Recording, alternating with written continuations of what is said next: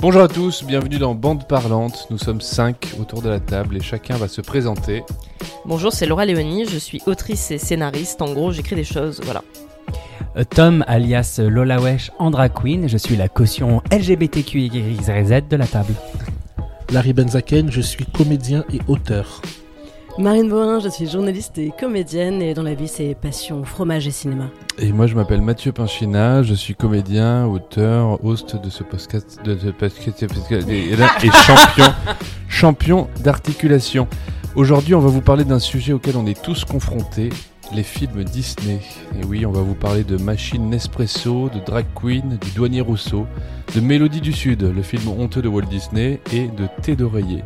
Vous apprendrez aussi le lien étrange entre Walt Disney et Kurt Russell. Et alors désolé, je vous préviens, à un moment, on vous a spoilé Le Roi Lion. Mais promis, on ne vous a pas chanté délibéré, délivré. Bande parlante, c'est 5 témoignages d'environ 15 minutes, mais pour commencer, c'est traditionnel. On fait un petit jeu vrai ou faux sur 10 faits concernant le sujet. Bande parlante, c'est parti. Délibéré, délivré. Et c'est parti pour le petit quiz euh, donc, euh, de Disney, aujourd'hui les films de Disney. Première affirmation, vous me dites si c'est vrai, si c'est faux, vous mettez d'accord sur une réponse, et puis moi je vous dis si vous avez juste ou pas. Tom Cruise a inspiré le visage d'Aladin. C'est vrai, ça je oui, le sais. c'est vrai. Ouais, je le sais aussi, c'est vrai. plein de fois. On est d'accord? Par rapport à ses dents, clairement c'est vrai. Ouais. Son nez, c'est vrai. Oui, c'est vrai, c'est vrai complètement. Ça, Ça se c'est voit. vrai, tout à fait, bravo. Euh, on continue, les vautours du livre de la jungle sont inspirés des Rolling Stones. Faux, c'est les Beatles. Oh la vache, là trop fort. Allez, trop fort. Je n'ai pas de problème du tout avec. Ah, mais Oui, c'est vrai, les ouais, c'est vrai qu'en plus c'est les Beatles. Ils Ouais, ont des les coupes Beatles. au bol. euh, Et d'ailleurs, pour l'anecdote, c'est eux qui devaient faire les voix, ils ont finalement refusé, et donc c'est pas eux qui Parce qu'ils les étaient trop défoncés. Pas assez bien payé, je pense. Walt Disney est cryogénisé et il a demandé à être réveillé quand on aura un traitement contre le cancer. Je crois que c'est vrai. Mais non. non, Non, ça, faux. c'est- Déjà, c'est. C'est faux. c'est faux ça. Je tente C'est c'est vrai. Elon hein. Musk non plus. On dit faux alors? Moi je pense que c'est vrai. hein. faux. On dit faux? Moi je dis faux. Faux alors. Eh bien, en fait, c'est faux, mais c'est une Ah. fake news qui traîne depuis Ah. très longtemps. C'est une Ah, sorte de théorie du complot parce qu'il est mort d'un cancer. Et en fait, alors pour l'anecdote, on lui a diagnostiqué un, un cancer. On lui a dit, il vous reste entre 3 et 5 ans à vivre. Et 6 mois après, il est décédé. Et du coup, il y a plein de gens qui se sont dit, euh, il a dû être cryogénisé. D'autant plus qu'il y a un patron, qui, un marrant que grand patron réflexe. d'une boîte euh, de cryogénisation qui a dit, euh, il aurait adoré être cryogénisé. Et du coup, monde s'est dit, ah, ah, machin. Et Si on le faisait revenir, il nous ferait des films tellement problématiques en 2023. C'est un enfer. Je comprendrais pas lui. hein. Ah putain, la violence. Walt Disney était d'origine française et son nom était à l'origine Walt d'Issigny, de Issigny, un petit village de Normandie. Aucune idée. Bah ça me parle, mais je crois que je confonds avec quelqu'un d'autre. Genre, Damien Chazelle, Alors je, tu vois. je pense que Ce n'est pas la même chose. Ouais, tu Lui n'est pas français, mais euh, Que son nom ses ancêtres le sont parce qu'il y a quand même plein de gens de- d'Europe qui Oui, ont été vivre aux. États-Unis. Ah ouais. Donc je pense que la transformation de son nom, c'est comme moi, mon nom d'Ardis c'est un nom euh, irlandais-américain, mais Oh. qui euh, vient aussi d'un nom français avec une petite particule comme ça liée à, euh, je crois, moi mon nom, je crois que c'est lié à, à l'acte de chasse ou je sais pas quoi exactement. Donc ça ressemble un peu à ça, donc je, je pense que c'est vrai. On dit vrai du coup Disons vrai. Allez, vrai. Eh bien écoutez, c'est presque vrai. En Oh, fait, merde. effectivement, La- et la le justification fourbe. de, de Tom est tout à fait... ré- C'est exactement ça. Lui, il n'était pas français. Et c'est c'est, euh, c'est des lointaines origines qui, qui viennent de là. Donc c'est sa- ses ancêtres des- ont migré d'abord en Angleterre, puis après aux États-Unis très longtemps plus tard. Ils ont miqué Donc ça- ça d'abord en remonte à- Angleterre. Ils ont miqué. Puis après, ils ont miqué. c'est mi- c'est la Ils mication. ont miqué. Alors attention, là, euh, Dumbo parle encore moins que La Belle au Bois dormant. Bah c'est sûr. Il parle d'un mot Attends, bah, Il parle ah ouais, il a pas une petite voix un peu comme ça Il parle. J'espère que s'il parle, il parle exactement avec cette voix-là. Je crois qu'il parle un peu comme ça. Dumbo parle, mais est-ce qu'il parle plus ou moins que La Belle au Bois dormant? Possible qu'il parle. Ah non, mais parce Non, La Belle au Bois dormant, il y a quand même une longue partie du film où elle parle pas mal. euh, Qui à parle ses plus tantes que la et tout. petite sirène. Est-ce Ah. est-ce qu'elle ne parle pas durant son sommeil aussi Ça, on le sait. Ah, Ça, on ah, le a été que- insupportable pour tout le monde. Ouais, je dirais que c'est vrai, Team Dumbo. Allez, c'est vrai. Elle ouais. pète par contre dans son sommeil beaucoup. Je sais pas faux. Et, et ben c'est. Faut qu'on se mette d'accord. Ouais, mettez-vous dit d'accord. alors- Moi, je pense que c'est un piège. ça. Parce que comme elle dort, on, part- on va partir du principe que tous les personnages Disney parlent plus qu'elle parce Ah non, mais qu'elle moi dort. je, je suis d'accord pour pense- dire que Dumbo parle moins. Par- Dumbo parle moins, donc c'est vrai. Non, c'est ça. non, Dumbo parle moins. Voilà, Dumbo Dumbo parle moins. parle moins. D'un mot parle moins. Et bah c'est vrai, effectivement. Ah. Dumbo parle moins que la Belle au bois dormant. Parce qu'elle dort qu'à la fin du film, quand même. Rassurez-moi. Non, Elle dort elle dort à mi-film. Elle dort au début. Elle À dort à moitié. Non, Film, pas hein. au début, à mi-film. Oui, ah Parce que d'abord, il la cache dans la forêt et tout. euh. Toi, tu confonds avec Maleficent de... avec euh, Angelina Jolie. En effet, que j'ai Ah. davantage vu. Tu m'étonnes. Alors je vais vous donner quatre affirmations. Et sur les quatre, il y en a une qui est fausse. À vous de retrouver laquelle. Écoutez bien. Mickey et Dingo apparaissent dans La Petite Sirène et dans Aladdin. Pumba, Belle de Belle et, la, de la Belle et, et la Bête, pardon. Pumba, Belle et le tapis d'Aladin apparaissent dans Le Bossu de Notre-Dame. Scar, Pongo et Dumbo apparaissent dans Hercule. Et plusieurs chiens de la Belle et le Clochard apparaissent dans Les 101 Dalmatiens. Euh, La petite sirène, c'est la petite sirène, c'est vrai aussi parce que j'avais- je l'avais vu. alors, euh, Hercule, eh ben, c'est parce que c'est sur les statues ou sur les fresques. Et il a Scar, en fait. Hercule, à un moment, Faut il trouver pose lequel est faux. avec. euh, ouais. Parce que Il Hercule, il pose avec la peau de Scar, en fait. La petite sirène, c'est vrai parce que moi je l'ai vu dans le public au début du film. Il y a les Mickey, Dumbo et euh, et qui d'autre t'as dit Mickey et Dingo apparaissent dans La Petite Sirène Ouais, dans le et public. dans Donc, Aladdin. Donc celui-là est bon, celui sur Hercule est bon. Ah. Et il y en avait trois seulement Ah. Et il n'apparaissent que dans la petite Non, sirène, pas mais pas dans Aladdin. Ouais. Donc euh, la Oh. première est fausse. La première est fausse Ouais. Et ben vous vous êtes trompé, c'est pas la première. Donc je vous laisse une deuxième Ah. chance. Donc euh, parce que Mickey et Dingo apparaissent effectivement dans La Petite Sirène et dans Aladdin, mais ils sont accompagnés d'autres personnages qui sont pas les mêmes. Donc je les ai Il y a cités. Donald, je crois, dans la petite sirène. Ouais, il y a Donald et euh, dans Aladdin il y en a un autre, je sais plus lequel. Oh, C'est. Donc c'est soit euh, Pumba, Belle et le tapis d'Aladin apparaissent dans le bossu de Notre-Dame, soit Scar, Pongo et Dumbo apparaissent dans Hercule, soit plusieurs chiens de la Belle et le Clochard apparaissent dans les 101 Dalmatiens. Euh, je pense que le bossu de Notre-Dame, parce que ça fait beaucoup Pumba, le ça tapis me paraît d'Aladin. bizarre, je Ça me, me paraît peu à probable, quel ouais. moment est-ce qu'ils apparaîtraient, ouais. Ah, pardon, le Charivari, peut-être. Charivari, ouais. Ouais, Ça pourrait, il y aurait pu avoir. Alors le- que moi je pense que celui sur les chiens est un peu trop simple. On a envie de Oui. dire bah oui, ils sont euh, dans la meute, ils sont cachés. Mais Regardez comme il boit fourbement son verre. À mon avis, c'est possible. Quand tu as dit ça, Marine, il a pris ouais, son verre et il a bu de façon fourbe. Alors Allez, c'est le dernier qui est Bon, allez, le dernier, euh, sur les les chiens, suiveur. Non, il y a plusieurs des chiens de la Belle et le Clochard qui sont dans le chenil euh, et qui apparaissent dans les 101 Dalmatiens. La fausse, c'était Scar, Pongo et Dumbo apparaissent pas dans Hercule. Ah si, Ah Scar. ouais Scar, il apparaît. Oui, Scar, Ah, oui, mince. mais Dumbo et. Mais c'était Pongo, fourbe non. Oui, c'était fourbe. Ah, mais bien sûr Ah, mais ce jeu est fourbe C'est ce jeu est dégueulasse. fourbe. Euh, Et alors, je continuons. tiens à dire que Scar, il apparaît dans, dans Hercule parce qu'il y a tout un truc dans la mythologie où Hercule bat en effet un lion, Un lion. le lion de Némée, et après il s'en, il s'en fait, il se fait un- une doudoune avec sa Ah, peau. mais oui, Et et, donc, donc ça, voilà. c'est Scar, oui. Et c'est pour ça qu'il Je pose me avec souviens. la peau de, de Scar. Voilà. Euh, suivante, affirmation suivante. Simba veut dire lion en swahili. Balou veut dire ours en hindi. Et Bambi veut dire orphelin en ojibwe, qui est une langue amérindienne. Euh, je crois pas pour Bambi. Bambi, c'est un. Bambi, pareil. je Bambi, ça veut dire. Bambi, quoi. Je crois pas. Je crois que Bambi. Non, euh, Bambi, ça veut dire Michael Jackson. Oh là là. Exactement, effectivement. Bambi, c'est le nom d'une drag deux, queen. les deux premiers sont vrais. C'est clair. premiers sont vrais. Euh, Bruce, le grand requin blanc végétarien, a été nommé d'après l'avocat d'un réalisateur. C'est Spielberg. Non? C'est pas Spielberg. Ah non, c'est Spielberg. Il avait donné le nom de son requin dans Les Dents de la Mer. Il avait donné le nom de son avocat. Mais c'est autre chose. L'avocat d'un Ouais, mais- réal. En même temps, mais là, quel- euh, quel dans le monde de Nemo. Oui, dans le monde de Nemo, pardon. Je Bah non, je pense pas. Bruce, le grand requin blanc pense que tu mélanges, euh, des infos, là. D'après l'avocat d'un réalisateur. Bah là, tu. euh, Non, je pense que c'est. Le réalisateur du monde de Nemo. C'est de plus en plus flou. euh. Bon, Végétarien. dans les dents de la mer, c'est Dans Les Dents de la il Mer, y a le. il donne- Spielberg, il avait donné le nom de son avocat au requin. Ça, je sais. Voilà. Ce qui en dit long sur. je euh, pense qu'il veut mélanger des ouais, infos. à mon avis, Si complètement. on est un peu cinéphile et qu'on est au courant de cette histoire-là, on va se mélanger les pinceaux en se disant Ah, l'avocat du réalisateur de Monde de Nemo s'appelle Bruce. Et en fait, rien à voir, il s'appelle Bruce parce qu'il s'appelle Bruce. Donc j'ai envie de dire faux. Faux. Ouais, je te suis. Et ben c'est vrai, figurez-vous. Ah, putain. en fait, parce que vous étiez Ils n'ont presque- aucune imagination, voilà. Vous étiez très proche de la, de la réponse.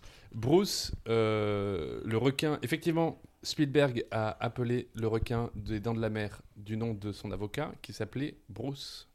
Et le requin du monde de Nemo a été appelé d'après le requin des Dents de la Mer. D'accord. Bruce, le grand requin blanc végétarien, a été nommé d'après l'avocat d'un réalisateur. Oui, donc Alors- en fait, attends, la Oui, fourberie, ouais. elle est totale là. C'est-à-dire que là, c'est la là, c'est le, le macronisme. hein. C'est-à-dire qu'en fait. Ça Faudrait que- En train de- encore une fois dans ce podcast. La prochaine fois, je suis une mais j'anime des euh, blind tests. Je suis plus fourbe que lui, mais venez jouer, vous verrez- tu verras ce que ça fait. Oui, comme ça, Avec tu verras. Tu verras ce que c'est de l'autre côté. Oh, le placement de produit. Ensuite, J'ai pas dit ce que c'était ou c'était. Hein. Bah, tu nous diras. avant-dernière euh, vérité ou fausseté, à vous de savoir et de choisir et de deviner. Quand l'attraction Pirates des Caraïbes a ouvert en 1967, les faux squelettes étaient tellement nuls qu'ils ont donc récupéré de vrais squelettes dans un centre médical voisin. Je J'espère pense- que c'est vrai. Je pense que c'est vrai. Non, je crois que c'est vrai. Alors ça, je me demande si ça fait pas partie des fake news. Parce que j'ai Ah. beaucoup entendu de choses vis-à-vis... Il y a plein de Il y a choses plein d'histoires qui, sur euh, ce- cette attraction-là Ouais, en plus. il y a plein de choses sur Pirates des Caraïbes. Il y a plein de choses sur les morts à Disney parce qu'il y a plein de gens qui veulent qu'on répande leurs cendres à Disney. Donc en fait, il y a plein de morts à Disney parce qu'il y a plein de gens qui demandent à être répandus là-bas, ce qui est un petit peu étrange. Sur le grand 8. Avec toutes les, toutes les cendres qui Space. Mountain. Allez, papy Ah. D'ailleurs, dans la maison fantôme, ce sont de vrais fantômes. Ah, c'est vrai. Alors, Non, je pense que c'est fake faux, parce qu'il y a plein de faux, légendes autour. Mais euh, ça faux. pourrait franchement être vrai, mais je pense que c'est faux. Bah, moi, je pense que c'est faux, mais j'espère que c'est vrai. Ça serait cool que ce soit vrai. Je pense que c'est Disney euh, qui a fait leaker cette info exprès pour faire un buzz pourri. Ouais, fa- fake news. Eh ben, c'était vrai.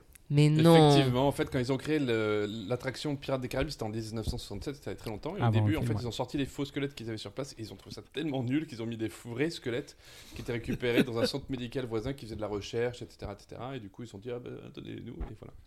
Dernière phrase, attention, les derniers voilà. mots de Walt Disney furent Kurt Russell. Le nom de l'acteur, Kurt Russell. Et en fait, il les a pas dit, il les a écrits sur un mot, sur un papier. Et en Quand fait, ça personne ne sait pourquoi. Vrai ou faux? Non, je pense que c'est faux. Je vois mal le mec en train de mourir, prendre un papier, écrire. C'est- Ça, c'est du Mais fantasme. surtout, pourquoi Je pense que peut-être il écrivait tellement mal qu'on Ouais. a cru que c'était ça qui était écrit, pas du tout en fait. En fait, il avait écrit cryogénisation. c'est ça le problème d'écrire mal. Je sais, moi-même, j'écris très mal et du coup, euh, j'espère que je pourrai parler jusqu'au bout. Parce que sinon. Quoi, ça s'écrit pas avec un K? Merde Ah putain.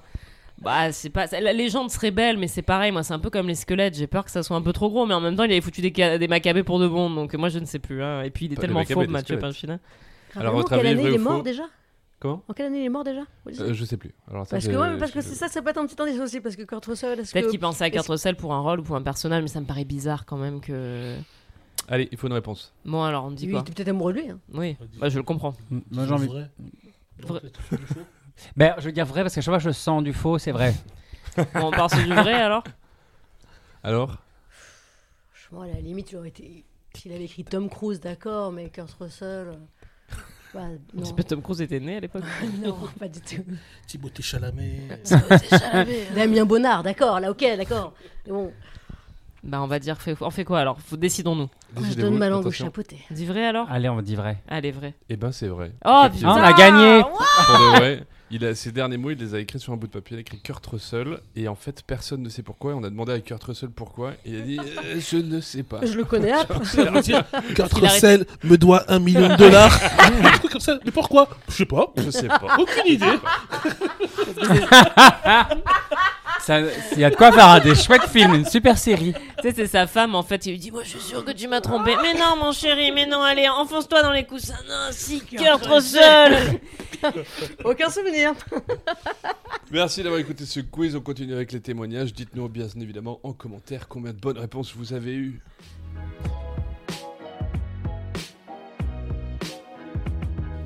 Alors, je vais vous parler de mon rapport au film Disney. Euh, et c'est marrant parce qu'au départ, le sujet m'a pas passionné de ouf. Je me suis dit, qu'est-ce que je vais bien pouvoir raconter là-dessus J'ai réfléchi et euh, j'ai essayé de me souvenir donc euh, de quel était mon rapport à ça.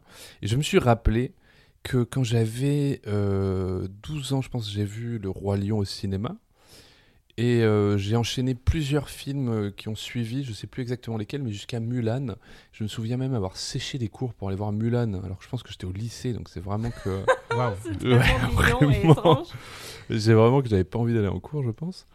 Et, euh, et je me souviens d'une époque où je faisais un classement des meilleurs films euh, de Disney, de ceux que je préférais. Et j'apportais énormément d'attention à ça. Et, j'en parlais avec des copains et tout, et on disait non, c'est celui-là le mieux. Et, et je me souviens de discussions absolument passionnées sur ce débat.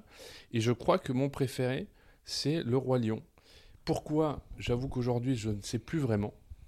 Mais euh, je me souviens qu'à l'époque, il m'avait marqué. Parce que tu es un homme de goût. Je pense que c'est ça. Et Parce voilà. qu'il a pleuré comme un bonhomme devant le roi lion. Exactement. Toi-même, comme un même. bonhomme. Le roi lion. Et en fait, c'est c'est marrant que tu dis ça parce que je pense que justement, le, le Roi Lion a dû me toucher euh, vraiment. Et euh, moi, je viens d'une culture protestante où, euh, où, où on, on exprime très peu ses, ses- ses émotions. Et je pense qu'au travers de ces films-là, j'ai vraiment trouvé, pas un exutoire, mais une, façon de, cultiver une forme de sensibilité et de ressentir des choses à l'intérieur, euh, sans trop savoir ce que c'était, sans trop forcément mettre des mots précis dessus. Mais je crois que j'ai vraiment très vite senti que ces films-là me permettaient de vivre des choses. Et euh, ça n'a pas créé une passion pour le cinéma, ça n'a pas créé une passion pour les émotions non plus. Parce Oh. que, parce que si, évidemment que j'en vis et que je les développe, mais voilà. Mais je sais pas, il y a- il y a- j'ai j'ai vraiment eu ce. J'ai repensé à, ce- à ce souvenir avec, euh, avec une certaine tendresse, de me revoir dans mon cahier à écrire 1, Le Roi Lion, 2, Aladdin, je pense. Et euh, voilà. Et je crois je que- pense? je, ouais, je, je pense que c'est Aladdin le deuxième. Et je les ai quasiment tous vus au cinéma jusqu'à Mulan, qui doit être un des derniers que j'ai vu au cinéma. Et après, vraiment tous les films qu'il y a eu avant, je les ai pas vus, même pour certains, euh, pour la plupart. Je crois que j'ai jamais vu euh, Les 100 d'Albacien, j'ai jamais vu Bernard et Bianca. Je m'en fous en plus. Enfin, j'ai pas eu un besoin de les voir, j'ai jamais eu envie de les voir. Tous ceux qu'il y a eu après, pareil, ou presque, j'y reviendrai. Mais vraiment, il y a eu une période comme ça où c'était. euh, pour moi, comme vraiment le truc d'événement et de et on va voir le nouveau Disney, c'est super là, qui était en plus combiné au fait que je jouais aux jeux vidéo. À l'époque, j'avais une Mega Drive et donc j'ai joué à Aladdin et à au Roi Lion sur, Mega Drive et que j'ai revu il y a pas longtemps les jeux, j'ai je sais pas, j'ai une espèce de démo, j'ai revu le début du jeu de du Roi Lion et je me souvenais vraiment du truc et tout, je me dis waouh, c'est génial. Et vraiment et, à chaque fois que je repense à ce truc là, il y a, une, vraie émotion qui est attachée au Roi Lion. Et aujourd'hui, j'ai du mal à m'expliquer cette chose là. Voilà, ça c'est pour euh, mon rapport au, au film Disney de cette époque-là. Mais j'ai percuté ça tout à l'heure, c'est que euh, aujourd'hui, je vais voir quasiment tous les films Marvel au cinéma, et Marvel sont euh, des films Disney maintenant, c'est racheté par Disney. Et je retrouve sûrement, et même c'est vrai, et en, en comparant les deux, je retrouve dans ces films de super-héros exactement la même chose que, que me procuraient ces films de, de Disney à l'époque, les dessins animés. C'est-à-dire que je, je me projette sur des trucs, j'ai l'impression de vivre des aventures avec eux, euh, je fais des classements de quels sont mes préférés, quels sont mes moins préférés, et je retrouve exactement la même excitation du truc, comme si j'avais prolongé euh, mon, mon rapport à, ces films-là, que, encore une fois, j'ai du mal à expliquer et j'ai du mal à mettre des mots dessus exactement, mais j'ai projeté et- quelque chose et, je reprojette la même chose sur les films Marvel aujourd'hui. Et je suis pas complètement à jour des films parce qu'il y en a qui m'ont plu plus que d'autres, etc.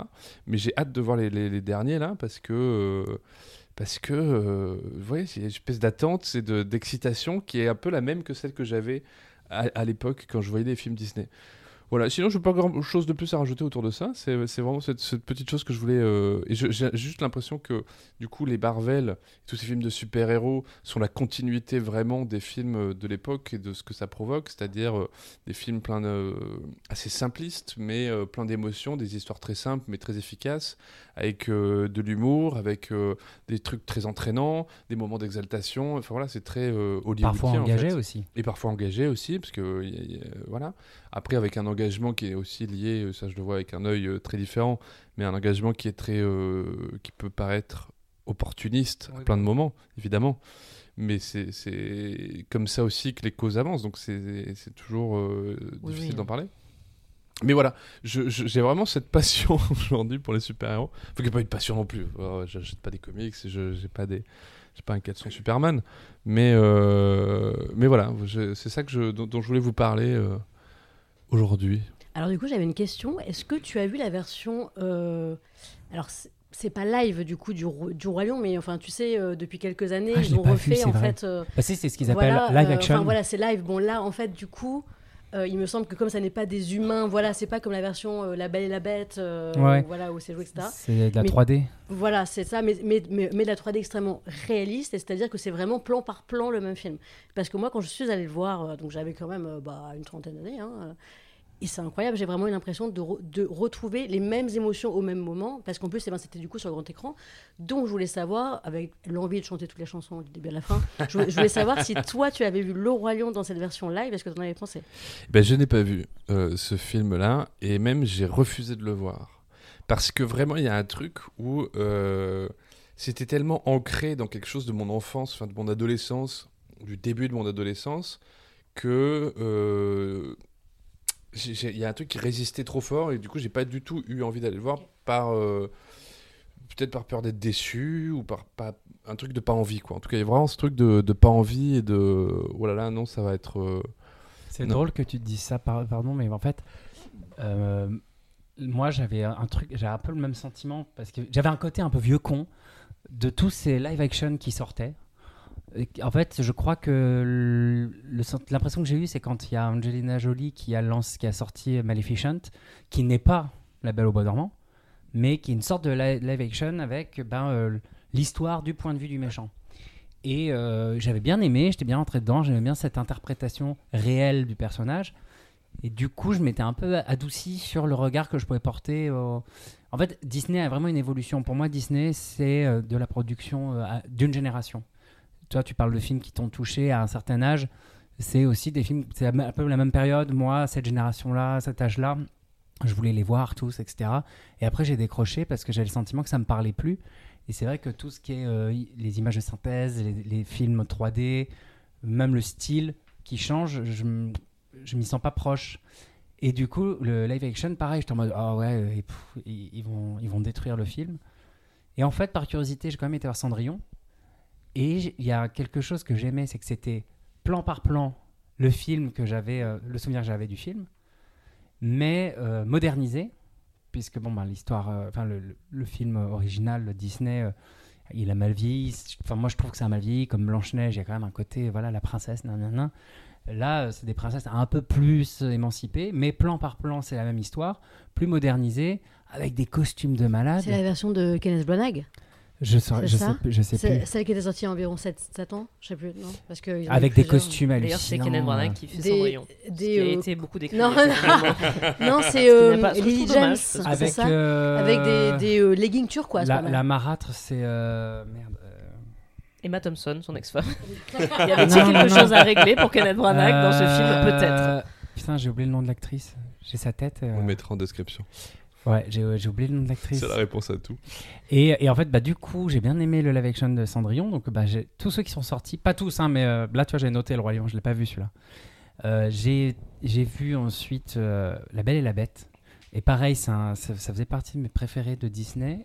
Et euh, là, j'ai trop aimé aussi le J'ai truc. beaucoup aimé aussi, ouais. Et là, j'attends avec impatience les- la petite sirène. Les chansons qu'ils ont ajoutées, où je trouvais que ça, ça, que ça ajoutait à rien, la version. euh, Il y a une ou deux chansons. en Il plus, transforme euh, certains, genre le, le, le fou qui a, qui, qui a une autre chanson euh, par rapport à sa et relation avec Gaston. C'est vrai qu'en même temps, eh ben, ça, ça permet au personnage d'avoir un peu plus d'importance. Ça modernise, voilà, euh, et de le moderniser, évidemment, puisqu'il y a eu comme ça euh, le fait qu'on amène l'idée qu'il est gay, Ouais, et qui, amoureux de qui est- qui est complètement intéressante, euh, d'ailleurs, dans La Belle et la Bête. Et du coup, ouais, Et, et- et moi, je voulais rajouter une chose, c'est que euh, c'est marrant, en, en en parlant que, je- que ça, ça vient de me, me popper dans la tête. Euh, c'est que euh, il y a une part de moi qui sacralise un peu ce, souvenir. Et, euh, et du coup, j'ai pas du c'est pour ça aussi que j'ai pas du tout envie de voir ces films-là. C'est que pour moi, c'est une partie de ma vie et c'est un souvenir euh, plutôt agréable, et chouette, d'un- d'un- d'une émotion passée. Et en fait, j'ai même pas envie de revoir le film en dessin animé. J'ai- envie de le garder vraiment euh, comme il était dans mon souvenir et, et c'est très bien comme ça. Et ça me fait penser à autre chose, c'est que je pense que le, le- Le Roi Lion, c'est le premier film que j'ai vu. Et c'est peut-être pour ça aussi que c'est mon préféré. Parce que j'en ai parlé avec d'autres gens qui disaient non, c'est celui-là. Et que, en fait, c'était à chaque fois, c'est souvent le premier film qu'on voit qui est le préféré. Et ça, Ouais, c'est vrai. En fait, c'est ce qu'on appelle la persistance cognitive. La persistance cognitive, c'est que la première chose que tu as dans un domaine, ça reste ton point de référence. Et du coup, c'est toujours ta valeur sûre et ta valeur, euh, ta valeur repère. C'est-à-dire que par exemple, pour les fast-food, si la première, la première fois que tu vas manger dans un fast-food, tu vas chez McDo, et ben, tu trouveras toujours que McDo c'est meilleur que Quick ou Burger King ou euh, Five Guys. Et tu auras beaucoup de mal à. Et c'est pareil avec les baskets. Si la première paire de baskets que tu achètes, c'est les Adidas, tu trouveras toujours les Adidas un peu mieux que euh, les Nike, machin. Alors que fondamentalement, ça on peut considérer que c'est la même chose. ou- Il y a des subtilités évidemment. Il y a des gens qui en sortent de ça évidemment aussi. Mais souvent, c'est la persistance cognitive. Et il y a deux choses à savoir sur ce truc-là. J'avais lu un truc passionnant là-dessus sur Wikipédia, je crois d'ailleurs. Et après, il y avait des euh, articles qui étaient, euh, euh, qui, ren- qui étaient en, en lien que j'ai pu lire aussi Référencé, ouais. référencé. Et euh, il disait qu'en fait, les- c'est pour ça que, déjà, que par exemple, les marques de basket euh, font des baskets pour enfants de plus en plus jeunes, parce qu'ils savent que Wow. si un enfant de 3 ans a des Nike, il, il achètera toujours plutôt des Nike que des Wow. Adidas ou autre chose. C'est chaud. C'est chaud. Et c'est pour ça aussi que euh, les deux premiers, euh, dans, dans les premiers ministères de la jeunesse, il y avait euh, Hitler qui avait fait euh, un des premiers, euh, je crois Hitler Mussolini, baskets qui avait fait des baskets. Ou des Disney. Je ne vous suis plus, je ne vous Que suis plus, que Hitler avait fait un ministère de la jeunesse parce qu'il savait que plus il les embrigadait les jeunes, plus en fait tu construis le système social de pensée, Oui, euh, complètement. bah oui. de, de, pen- de C'est penser malléable. au, au, au- au soci- enfin comment dire, la conscience sociale, tu la construis comme ça, et que du coup c'est plus facile de, de les tenir sur la longueur. Et en fait c'est plus facile de marquer quelqu'un dès le début dans une première chose que de le faire changer d'avis plus tard. Bah, D'ailleurs, Même s'il y a des, des- évidemment des, des, Des nuances. des nuances. Dans cette même idée, il y avait euh, bah, ceux qui, enfin, la marque Nespresso qui fait aussi des gammes pour, euh, pour les biberons, pour, pour, les, pour les enfants.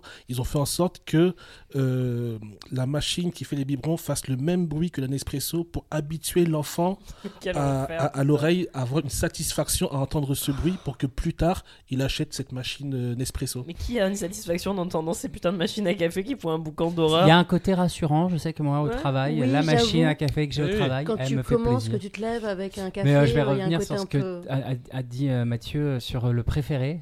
Moi, mon préféré, mon Disney préféré, c'est La Petite Sirène. Et euh, c'est, je pense, le premier que j'ai vu. J'étais tout petit. Il, est sorti, j'avais euh, un, deux ans.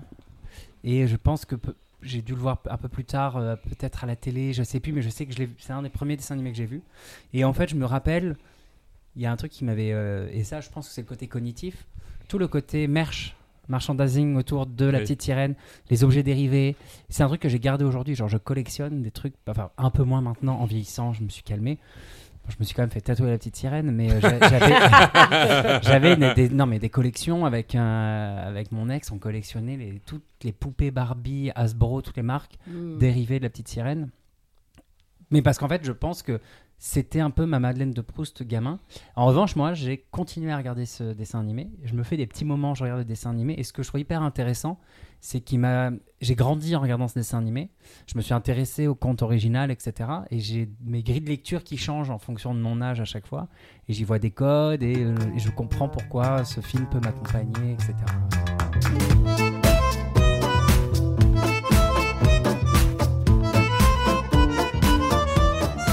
Alors moi, euh, j'ai très envie de vous parler des vilains. Euh, pour une première raison, déjà, je pense que lorsque l'on vieillit, et ça, c'est pas moi qui le dis, hein, euh, vous verrez, des études le disent, plein d'articles le disent. Lorsqu'on vieillit, on se, rapproche plus des vilains, sont des personnages qui nous plaisent le plus. Et, moi, en l'occurrence, bon, la petite sirène, mon Disney préféré, et Ursula, ma vilaine préférée, dans ce qu'elle est aussi, dans, sa représentation, dans l'image, etc. Et, euh, en, aimant autant cette vilaine, et en aimant autant la petite sirène, j'ai découvert que Ursula était inspirée par une drag queen célèbre, euh, Divine, qui euh, est le personnage du film Pink Flamingo de John Waters. Et en gros, les traits, vraiment premier degré d'Ursula, c'est une drag queen, une grosse drag queen vulgaire. Et en ayant fait cette observation-là, ben moi j'ai remarqué quelque chose. Alors après, voilà, comme je dis souvent, je suis la caution queer de la table. Et j'ai remarqué, en fait, j'avais remarqué tout seul que la plupart des méchants, voire tous les méchants, tous les vilains de Disney, euh, sont euh, dessinés, créés, même l'écriture psychologique du personnage, euh, basée sur ce, qu'on va, enfin, ce que moi j'appelle les queer codes, ou des, codes LGBTQA+. Comme, comme si c'était pour montrer, quelque part, que ne pas être dans une norme hétéropatriarcale, c'est ça qui fait le mal. Je vais vous montrer des petites preuves. Euh, sur des codes, euh, on va parler euh, bah voilà, des codes gays ou de la non-virilité, par exemple. Jafar, qui est le méchant d'Aladin, il est hyper, hyper maniéré dans sa façon de parler. Il a une vra- vraiment. On dirait qu'il sort de la cage aux folles, en fait. Dans sa grande robe noire, son maquillage, c'est pas complètement une drag queen, mais il est plein de bagouses. Il a un perroquet, son animal de compagnie. C'est Et- euh, sourcil aussi. Et il est ultra maniéré. Les sourcils de Jafar, mon dieu, c'est vrai. Jafar, c'est une grande folle. En grande folle, on a plusieurs personnages. On a Frollo, le juge De de, du bossu de Notre-Dame. On a Scar, dans sa manière de parler, et il fait des manières, il est drama, Scar est drama. Et on a aussi Hadès, euh, dans Oh, Hercule, qui est méchant. hyper folle furieuse, très drôle, un personnage très drôle. Euh, c'est censé être le dieu des enfers, mais on le représente pas comme un dieu. Il a, il a rien, il a pas la présence d'un dieu. C'est une espèce de grande folle décolorée qui euh, raconte des blagues en- avec sa robe. J'ai fait aussi du coup des recherches et il y a le docteur facilitateur de la princesse et la grenouille, pareil, qui est très dandy dans son look, nouveau dandy avec sa petite canne, ses bagouses. Et en fait, maintenant que je vous ai dit ça, vous verrez les méchants masculins. Ils ont toujours une petite barbe bien taillée, des sourcils épilés au millimètre près, des bagouses, plein de bagouses, et super lookés. euh, c'est assez. En fait, c'est assez. euh, Et des ongles longs aussi. des pour, ongles longs euh, pour beaucoup. Ouais, ouais. c'est Ou vrai. des griffes. Ils sont efféminés, ma- maniérés. Et dans le truc de efféminé, maniéré, le, le- celui qui est quand même le plus euh, euh, prégnant, c'est Radcliffe dans Pocahontas. Oh mon dieu, oui. Il, a, Radcliffe. il est maquillé, il porte de la dentelle, il a des rubans, il a des tresses Oui, je me souviens de talons. ça. Et un petit chien. et un petit chien de gay Et il est en rose, sa tenue est et, rose. et rose, violet, parme. Et ensuite, euh, ça c'est moins évident, mais moi je le vois parce que culture gay, masculinité gay, etc. Gaston, qui est la représentation du métrosexuel Jim Queen avec le torse poilu. Et ce n'est pas un méchant hétéronormé, c'est clairement un méchant homosexuel avec ses muscles, qui aime ses muscles dans un narcissisme hyper homosexuel. Donc sur ces méchants masculins-là, on a des codes de, euh, de ce que pourrait être, qu'est-ce que c'est être un PD, qu'est-ce que c'est être un mec efféminé. Ben, c'est les codes à travers ces méchants-là. Mais c'est pas fini. Il y a aussi un truc que j'ai remarqué, c'est que euh, dans les personnages féminins, eh ben, en fait, elles sont écrites et euh, dessinées avec ben, des représentations ultra sexistes, euh, parfois même transphobes, parce qu'on a beaucoup la confusion de genre chez les personnages. On pourrait même penser que c'est des travestis, des drag queens, ou même parfois des travailleuses du sexe. Donc tous ces codes-là, que, voilà, que je mets dans les queer codes, donc euh, on va avoir l'homophobie, la gayphobie à travers les méchants que j'ai cités avant, ben, on la retrouve aussi chez euh, les personnages féminins. Ursula, donc je vous ai dit, c'est clairement euh, Divine, c'est un hommage de la part des dessinateurs de Disney. Ah oui, ils s'en sont pas cachés, je veux Non, dire, c'est un truc donc ils étaient ouverts là-dessus. oui, tu, et vois des photos, tu tapes euh, Ursula Divine, c'est clair. Ah ok. Mais après, moi, je me dis, ça raconte quoi dans la tête des enfants ou des gens qui, voilà, c'est une méchante euh, qui, qui- qui ressemble à une drag queen. On a Maléfique, qui fait très drag queen névrosée. Et en plus, elle est susceptible, très diva. C'est Euh, vrai qu'elle le prend mal. hein. Ce mariage, ils auraient dû l'inviter parce que ça serait mal fini quand même. la reine Grimhild de Blanche-Neige. Alors, elle, pareil, elle est dans l'extra-féminité, à la limite du sexy. Elle est presque sexy, en fait, cette reine. Bien maquillée, les sourcils épilés. Euh, côté un peu euh, féminin, sexy, qu'on retrouve chez la méchante de Réponse, la mère adoptive de, Mm. de Réponse. Euh, leur seule lubie, c'est l'apparence. Donc, les personnages sont écrits vraiment sur un truc de névrosé, hystérique, euh, superficiel et belle. Après, on a Madame de Trémène, la belle-mère de Cendrillon. Donc elle, on n'est pas trop sur le physique. On pourrait se demander si c'est pas un travelo. On est vraiment. mais vrai. encore une fois, dans les codes, on se pose la question. Et par contre, c'est sur la psychologie. Donc, euh, pour Disney, être une femme ambitieuse, ça va forcément avec l'autorité. Et si c'est euh, une femme autoritaire, c'est de l'autorité abusive. Donc, femme avec pouvoir égale marâtre méchante. Donc là, on est clairement sur un portrait Oui. dépeint sexy. C'est pas un héros et on trouve pas encore de héros dans, dans Disney comme ça. C'est forcément un personnage méchant. Euh, un autre personnage que j'adore, c'est Cruella d'enfer. Alors pareil, on sait pas trop si c'est une pute euh, sur le retour ou un travesti. Euh, le look, franchement, ils l'ont pas respecté. Heureusement qu'il y a eu des live action pour créer un personnage plus stylisé. Et qu'ils ont amené Glenn Close quand même. Et qui a qu'après, et puis qu'après, les- Cruella. au Et moment où Emma les, Stone après aussi. puis les, vilains sont devenus tellement euh, branchés par la suite que Ouais, ce vrai. côté un peu euh, néfaste ou euh, mal vu, ben, ça devenait un peu branché. Mais Cruella, au-delà de ça, il y a aussi le côté euh, santé mentale complètement what the fuck. Donc, quelqu'un qui a une santé fragile, qui est fou, quelqu'un qui est créatif et forcément dangereux et méchant. Euh, Isma dans Cusco, donc excentrique, squelettique, oui. pleine de plumes, donc la meneuse de revue ou la drag queen cocaïnomane, on sait pas trop. Donc Et pareil, prends ça, mon enfant, qu'est-ce qu'on raconte aux enfants? Euh, Du coup, moi, ça m'ouvre aussi, ma réflexion, elle s'ouvre sur le cinéma, où euh, les meurtriers, les psychopathes, les violeurs, euh, ce sont toujours des travestis, des gays, ou juste des mecs pas virils, des, folles. On peut voir avec dans Hannibal, par exemple. Il y a le Joker aussi avec euh, Phoenix, ou, d'autres films où le Joker est toujours un peu efféminé.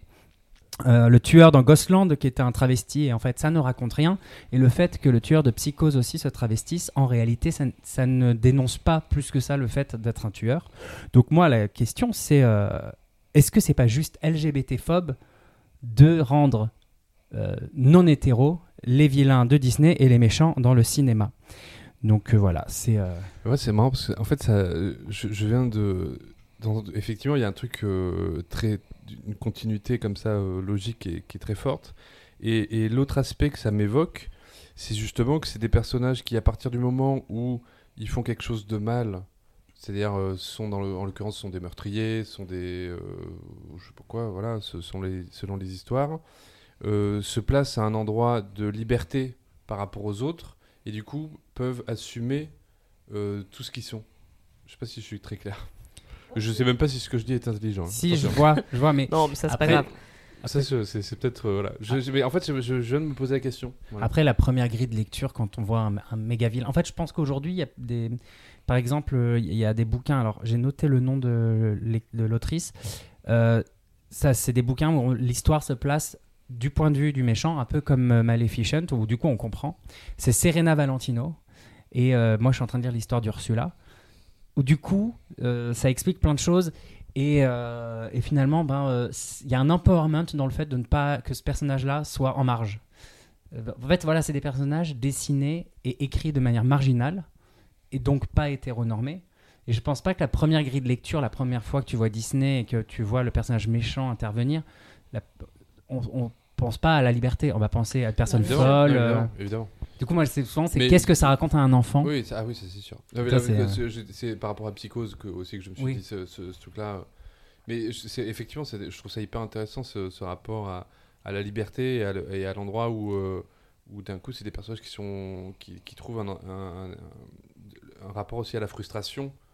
Euh, C'est-à-dire euh, comment euh, une frustration accumulée a pu, à cause d'une de, de- se transforme en, une folie. de- parce que ne rentre pas dans les codes, ça. du coup Mais- devient un grand méchant. Enfin, c'est. je- Ouais, ouais, mais en fait, je, crois que, c'est- je c'est crois un- que c'est ça, c'est Ouais, comme ça que c'est écrit Mm. parce que euh, les personnes hors normes sont forcément folles.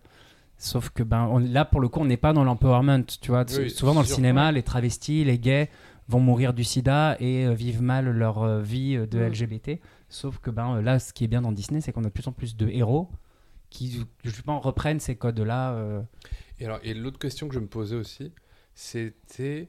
euh, je- et encore une fois, je sais, je sais pas du tout. J'imagine que je sais pas si tu sauras, mais me répondre. Mais je me suis dit, euh, dans quelle mesure euh, les- Disney a pris des codes, par exemple comme Ursula et avec la Drag Queen, ça, il y a une évidence, comme tu le disais.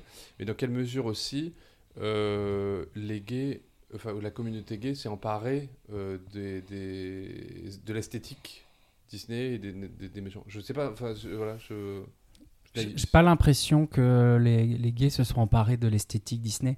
Euh, bah, Parce qu'après, là, tu, on parle de la référence Ursula, c'est la référence à Divine. Il y a une méchante là que j'ai oublié, Médusa par exemple, dans Bernard et Bianca. Euh, c'est inspiré d'une travailleuse du sexe. Mm.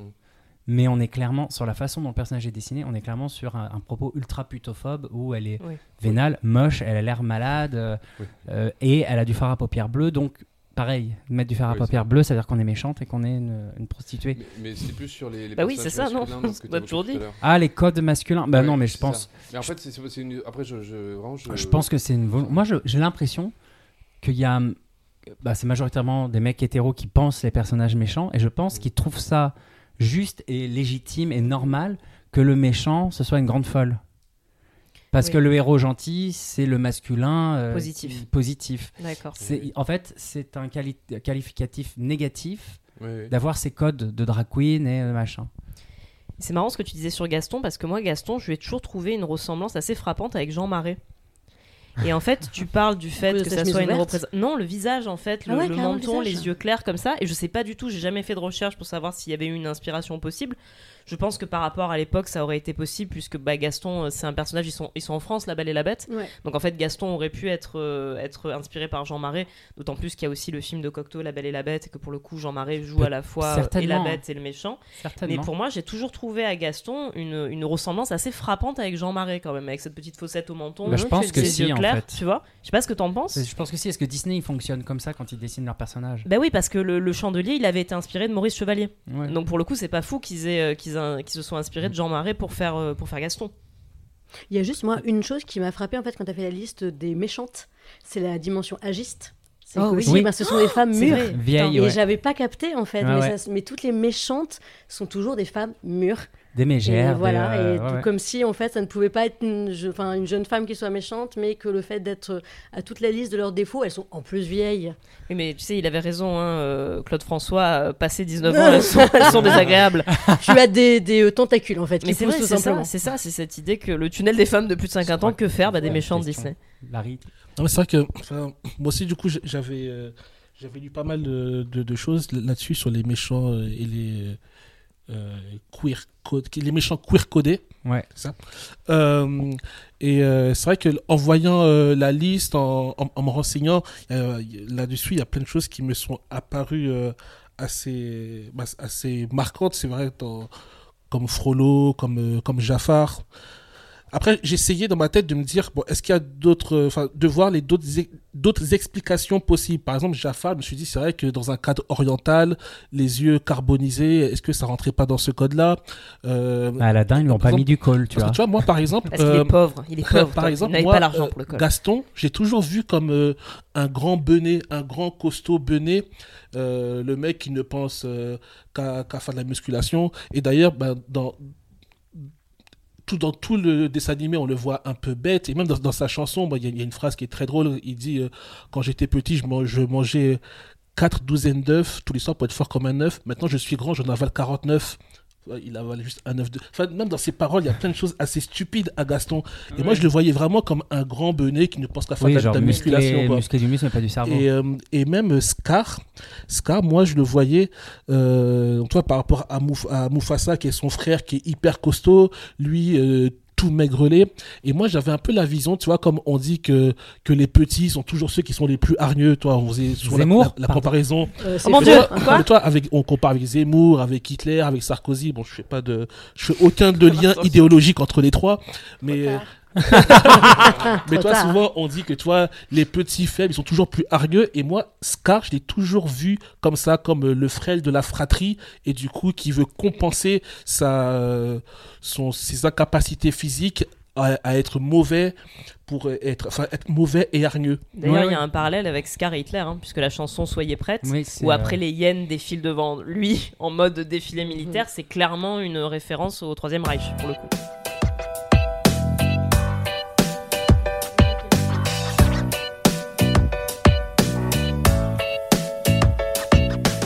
Crois que mon premier souvenir Disney, c'est le livre de la jungle.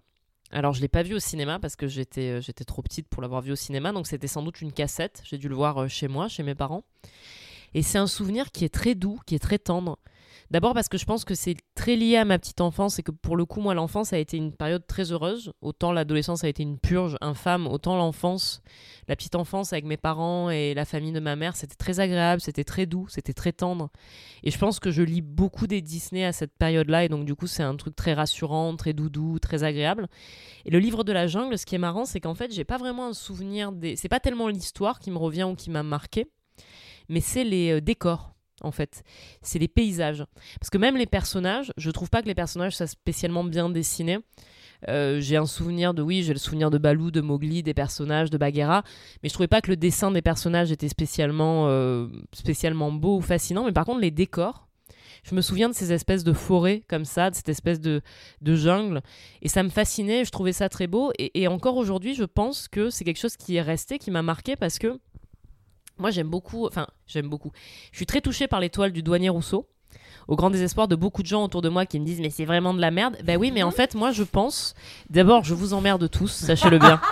Moi, je vous bien, vois. moi, bien. Je vous Tu vois et je vous de emmerde. La compagnie créole? Ex- Exactement, tout à fait. Qui est aussi une de mes passions dans la vie. Mais vraiment, moi, en fait, quand je vois l'étoile du douanier Rousseau, je vois en fait les paysages du livre de la jungle. Je pense que c'est ça. C'est cette espèce. Et d'ailleurs, c'est un peu la même chose. C'est cette espèce de jungle fantasmée. Parce que le douanier Rousseau a jamais voyagé. Il n'a fait que peindre des choses qu'il n'avait jamais vues.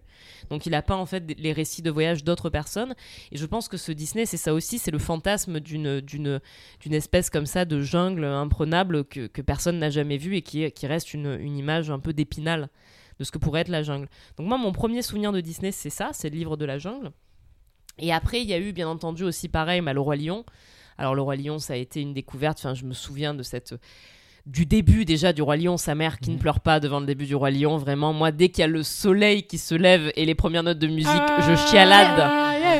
Ah non, mais c'est vraiment la chialade. La chialade, ce début de film, il est parfait en fait, parce que c'est à la fois émouvant et à la fois il y a une montée de vie. Quoi, il y a vraiment un truc, c'est le, c'est l'histoire de la vie, quoi, sa mère. C'est vrai, C'est totalement ouverture, vrai. On ne nous ment pas, mais oui, c'est trop beau. C'est une ouverture d'opéra, quoi. C'est incroyable. Il y a un truc wagnérien, quoi. D'un coup, il y a tout qui se lève, le soleil qui se lève, tous les animaux qui courent. Enfin, elle est incroyable. Donc, je me souviens du roi lion. Je me souviens de cette, de du dessin, de l'humour, des chansons. Je, je me souviens avoir tout adoré, quoi. Voilà, je me souviens en effet de cette espèce d'amour total pour ce film. Et c'est là aussi que j'ai eu le premier truc qui m'a beaucoup plu dans les Disney, c'est les chansons. C'est-à-dire que moi j'adorais les chansons Disney, je les connaissais par cœur. J'étais cet enfant qui chantait tout le temps les chansons Disney. Elle les Moi connaît aussi. toujours par cœur. Et je par les connais contre, toujours hein. par cœur, mais bien sûr. L'air du vent. Mais bien sûr, mais tout. Bah, et, et moi au karaoké, je chante des trucs Disney et je suis cette personne qui en vacances veut mettre des chansons de Disney dans les voitures. Of course. Et je fais une dédicace à Lucille Cassé, qui est une amie d'enfance et avec qui j'ai parcouru toute la Corse en écoutant des chansons Disney et on était extrêmement heureuses. Et ce sont de très beaux souvenirs de voyage. Et continuez à me juger, mais La j'assume gueule de Thelma et Louise. Ah ouais, mais nous on avait rien à foutre. Nous, on en avait rien à foutre. On mangeait des BN et on écoutait le roi lion et voilà, Oh. hein, et voilà, et, qui va- et seul Dieu nous jugera. Et donc vraiment j'ai ce truc donc de, de- de ces premiers souvenirs de films comme ça très forts. Et alors ce qui est très marrant et ça va du coup faire un peu écho à ce que à ce, que, ce dont a parlé euh, a parlé Tom, euh, c'est le côté euh, les méchants. Moi dès le départ dans les films Disney ma passion c'était les méchants. J'ai toujours été euh, attirée par les méchants et même attirée d'un point de vue sensuel parce que je crois que mes premiers crushs et mes premiers émois sensuels de petite fille, c'était pour les méchants. Et là, je vous, je- autour de moi, vous ne pouvez pas voir, mais les gens rient Fille à PD. complètement. Et donc, je viens d'apprendre que l'intégralité de mes crushs d'enfants sont gays. Donc, écoute, c'est pas grave, hein, tant qu'à faire, ça n'a fait de mal à personne, puisque la rencontre ne s'est jamais faite. Mais tu vois, j'ai un souvenir. Je, je sais que par exemple, je regardais beaucoup Peter Pan. Et je sais que je ne regardais pas beaucoup Peter Pan parce que le film me plaisait, parce que je trouvais vraiment les dessins, j'ai trouvé dégueulasses, exactement. Oh, Vous ne pouvez pas voir, mais, mal, ma- mais. Marine, mais Marine fait, fait un crochet avec son doigt. En effet, en fait, je un regardais, je regardais, mais oui, je regardais Peter Pan en boucle parce que j'étais totalement amoureuse du capitaine Crochet, que je trouvais extrêmement sexy j'ai avec sa blagues moustache. Gênante qui m'arrive. Ça doit faire mal pour le sexe. en S'il vous cas, plaît, hein. pas de blague de Crochet. moignon, merci. Je- Ah non, j'allais partir sur l'IVG, mais c'est border. Ah mon dieu. Ah, voilà. C'est bien qu'on fasse Disney en début de en, dé- en début de podcast comme ça au moins vous saurez tout de suite à qui vous avez affaire. Donc du coup, j'étais voilà, j'étais je pense folle amoureuse du capitaine Crochet. J'ai eu des crushs terribles sur euh, Scar et sur, le- et sur Frollo. Mais alors, Scar et Frollo, ce qui est marrant, c'est qu'en fait, je pense que ce qui a beaucoup alimenté les crushs, c'est que les voix des personnages de Scar et de Frollo, c'était la voix de Jean Pia, qui est un fucking acteur français. Si vous ne connaissez pas Jean Pia, Oui, courez oui. voir des films avec Jean Pia. Essayez de retrouver sur Internet des lectures qu'il a fait dans des théâtres. C'est, mon Dieu, Jean Pia, la meilleure chose. Et Jean Pia a fait la voix de Frollo et la voix de Scar. Et en fait, ces espèces de voix comme ça, très basses, un peu de théâtreux euh, sur le retour, moi, ça me rendait dingue. Et donc, je pense que j'avais vraiment ce truc, j'ai ce souvenir de ces émois amoureux pour certains personnages comme ça. Le méchant dans Tarzan. Alors, personne ne se souvient du méchant dans Si, Tarzan. comment Clayton. Clayton. Moi, Clayton, pardon, cette espèce Putain. de vieux boomer, cette espèce de bon papy euh, avec sa petite moustache et ses bras poilus. Moi, j'ai, je, voilà, c'était vraiment, j'étais, c'était tout pour moi, c'était parfait. Et vraiment, toutes les filles étaient amoureuses de Tarzan. Je me souviens très bien de Tarzan parce que j'étais déjà un peu plus grande quand c'est sorti. Et toutes les filles étaient amoureuses de Tarzan, qui en plus avait vachement été modelé sur un espèce de surfeur ou de skater un peu californien. Et moi, j'étais totalement amoureuse de ce vieux boomer de Clayton et de ses bras poilus. Et ça, malheureusement, quand on sait ça, on voit toutes les errances que j'ai pu avoir après dans ma vie d'adulte avec, Avec des hommes poilus, du coup. beaucoup plus vieux que moi, beaucoup trop vieux sans doute. Mais c'est un autre débat. Et donc voilà, moi j'ai été très amoureuse des, des méchants dans Disney. Et en fait, je pense que même quand j'étais pas amoureuse, c'est-à-dire que même quand il n'y avait pas cette espèce d'élan un peu sensuel qu'on peut avoir à ces âges-là, quand on, quand on découvre un peu tous ces trucs-là, je pense que j'avais aussi euh, plus d'empathie pour eux. C'est-à-dire que les méchants me semblaient, euh, euh, vachement plus intéressants et j'a- j'a- j'avais plus de facilité à être en empathie avec les personnages méchants qu'avec les gentils parce que souvent je trouvais les, gentils très premier Doug en fait, très, euh, très monolithiques dans la façon dont ils étaient construits et très, euh, et très, insipides finalement. Un des premiers gentils, moi, qui m'avait intéressé d'ailleurs, c'est Simba. Et Simba, je le trouvais intéressant justement parce que Simba, il y a un conflit intérieur, il y a l'angoisse de pas être à la hauteur. Hercule aussi, comme ça.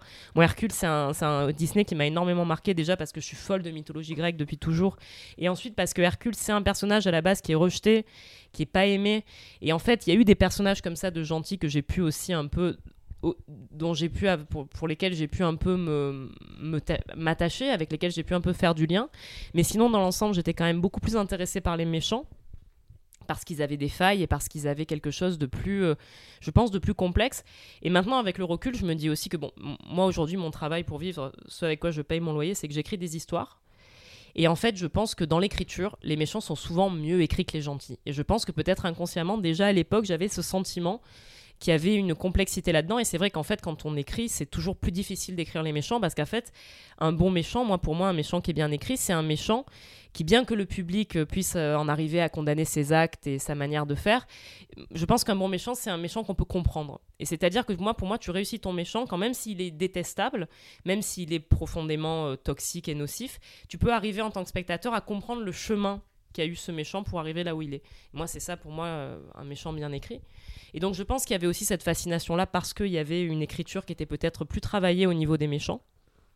Et peut-être pour finir là-dessus, pour finir sur, mon témoignage là-dessus, le dernier truc que j'ai envie de dire sur les Disney, c'est que donc moi, je les ai beaucoup vus quand j'étais petite, je les ai beaucoup regardés, beaucoup avec mes parents, beaucoup avec mon père qui était un grand gamin, et donc on a beaucoup partagé ça avec les Disney, et c'est ce sont très beaux souvenirs là-dessus. Et en fait, euh, il y a plusieurs années, je suis devenue marraine d'une petite fille qui aujourd'hui n'est plus une petite fille, qui a 17 ans, qui s'appelle May.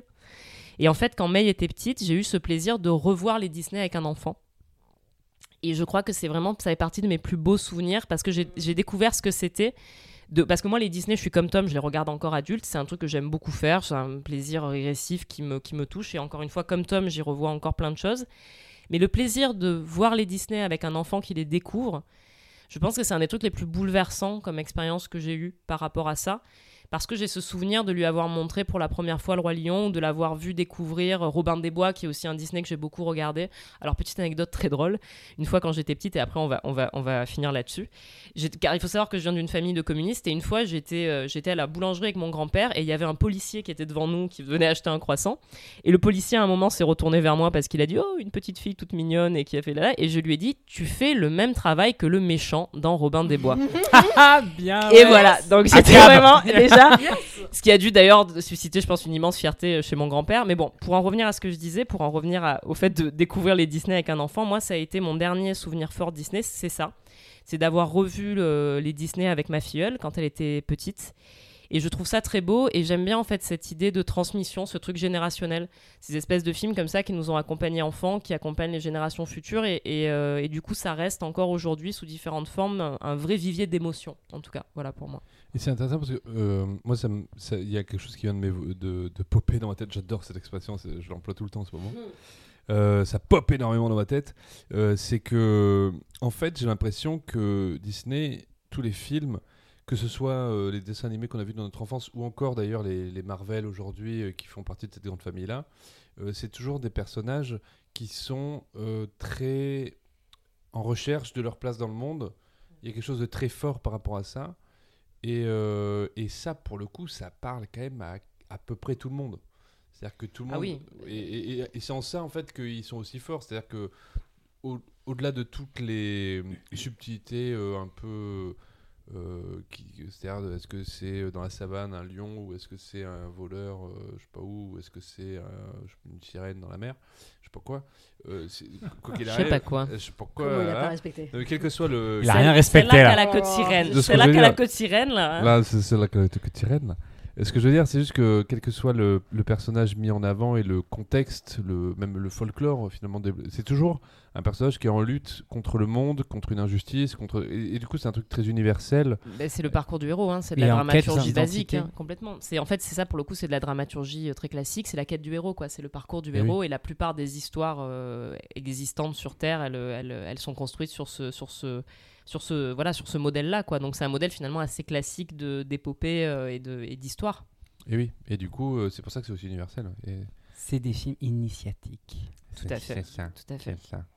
Ben, comme les contes à une certaine époque euh, nous servaient à, à dépasser certaines peurs, je pense que les Disney pour les nouvelles générations ont servi à ça aussi. Ça donne corps à plein de peurs qu'on peut avoir enfant et à plein de choses qui nous aident à avancer aussi comme, euh, comme gamin. Quoi.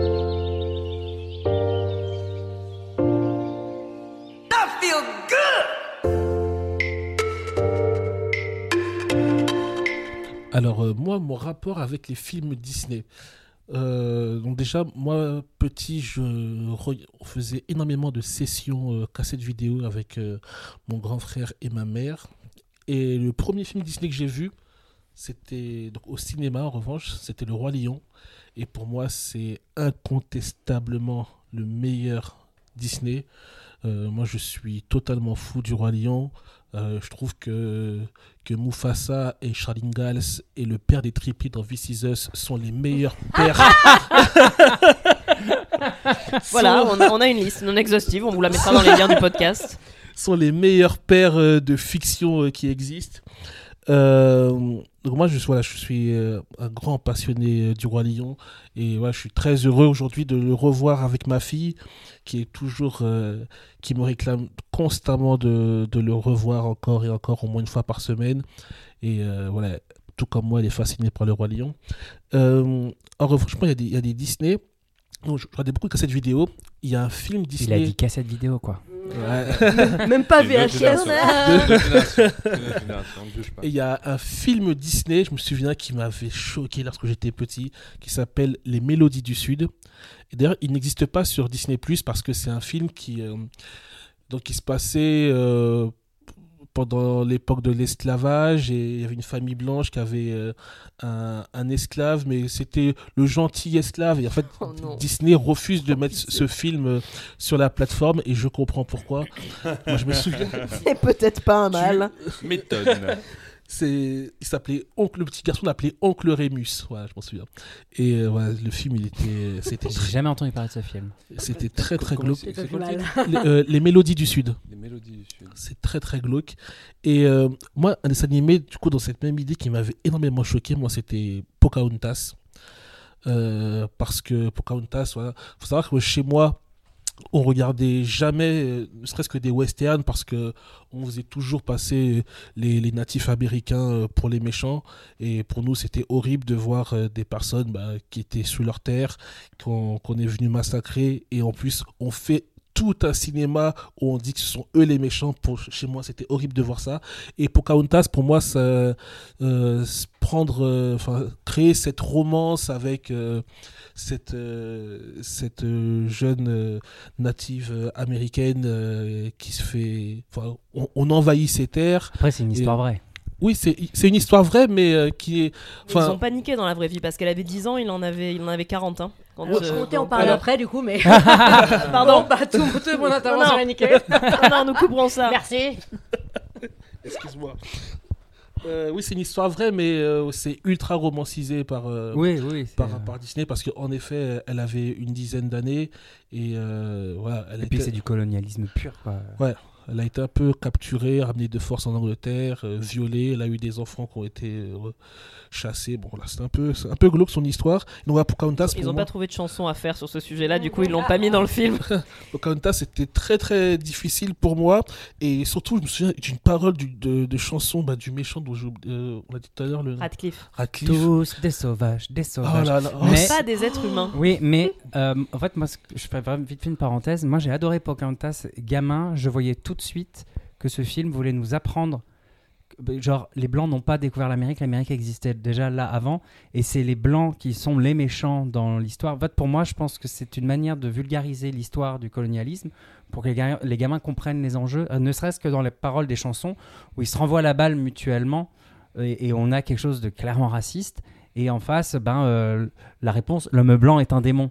Tu vois, c'est, euh, je trouve que le film peut amener justement à, Mais ça- à soulever ce problème-là, tu vois, de... En fait, moi, c'est vrai qu'à 9-10 ans, d'entendre, ouais, s'ils ne sont pas blancs, ils sont forcément méchants. Ouais. J'étais là. Ouais, ouais, c'est- je vais peut-être pas kiffer ce J'ai dessin l'impression que cette chanson, on me la chante déjà dans pas mal d'autres endroits. Est-ce que j'ai envie de l'attendre dans un Disney Hmm, Peut-être dit, pas. Ouais, je vais peut-être rester sur Simba, sur Balou. euh, Ouais. je- et, euh, et voilà, et sinon, j'aime euh, j'aime beaucoup. euh, les vo- Il y a Hercule aussi que j'ai beaucoup aimé et le bossu de Notre-Dame Hercule. parce que. Tellement. bah, parce que voilà. Hercule. Ah, Hercule, c'est c'est formidable. En fait, en plus, Hercule, ouais, c'est vraiment cette époque. Enfin, avant, et ça s'est perdu un peu avec les, les films Disney, cette époque où Disney, c'était des chansons, des chansons fortes. Et, euh, et Ah, ça, putain, oui. Di- Disney l'a vraiment perdu. Et je trouve que, Ça que- que- que- que c'est- que dommage. Voilà, il y a, il y a C'est eu. vrai. Une, une chanson très forte, c'est vrai. Il y a, y eu, ouais, il y a eu un, un sursaut avec la Reine des Neiges. Voilà, c'est pas, c'est plus ma génération, mais voilà, je sais que, que les gamins, ça a fait un succès immense. euh, euh, Enfin, que les gamins adorent cette chanson et du coup, je trouve ça Nous bien aussi, que. en fait. euh, Oui, moi je trouve que c'est une bah, nous, très belle chanson. Pardon. Pas grave, mais moi, hyper bien composée Excusez-moi. et hyper bien Moi, écrite. il peut arriver qu'on la chante. euh, voilà. En karaoké. Euh, voilà, Alors, par en fait, exemple. je vois pas où est À le 6 souci, h du matin. Ah non, aucun souci, non, Non, mais. mais j'ai bien vu ce que tu sous-entendais, mais euh, Non, voilà, mais je trouve ça bien que, du coup que Disney cherche à renouer avec cette époque où il, euh, il composait des grandes chansons. Et euh, C'est vrai que le côté comédie musicale était un peu parti ces dernières années. oui, je oui, trouve. carrément. Ouais, carrément. Moi, je me suis arrêté euh, avec les films Disney à les voir au cinéma avec Toy Story. euh, parce que en plus, ouais, moi j'ai- j'aime beaucoup beaucoup beaucoup Toy Story parce que je suis un gamin qui avait énormément de jouets de figurines petit je fantasmais cette idée que en dehors euh, de moi, mes jouets avaient une vie. Et lorsque j'ai vu Toy Story, pour moi, c'était vraiment tout mon imaginaire sur grand écran. J'aime profondément ce, ce, film Disney. Et, euh, et, et dans l'évolution de, de Disney, je trouve ça très intéressant leur, euh, ben, le, leur choix de mettre euh, plus d'inclusivité, euh, plus de enfin, ce qu'on appelle de minorité dans, dans leurs films. Je trouve ça vraiment très intéressant. Euh, voilà, il y a, la polémique euh, qu'on a tous entendue, enfin presque tous entendu avec la petite sirène qui, va, qui va être noire. Moi, je trouve ça formidable. Euh, je ne sais pas si certains d'entre vous ont vu les, des, des vidéos, des montages vidéo de, Mais oui, des Réaction de Oh petites là de là. réaction de, de, de petites Oui. filles euh, ouais, Euh, lorsqu'elles voient la, la, la bande-annonce euh, de la petite sirène, enfin de petites filles noires américaines, lorsqu'elles voient la, la- que la petite sirène est noire comme elle, ouais, c'est très touchant. Et même moi, ma fille, euh, je sais qu'ils ont sorti un, film Disney il n'y a pas longtemps, Les Aventures de... il y avait partout l'affiche dans le métro. Ma fille a dit je veux voir ça. Euh, on l'a regardé sur Disney Plus à la maison. Et le fait que, que le personnage que le petit soit, soit noir, en plus que quoi, comme elle, il est un de ses parents blancs, l'autre l'autre parent noir. Et Ah oui. à chaque fois, elle me dit Regarde, il est noir comme moi.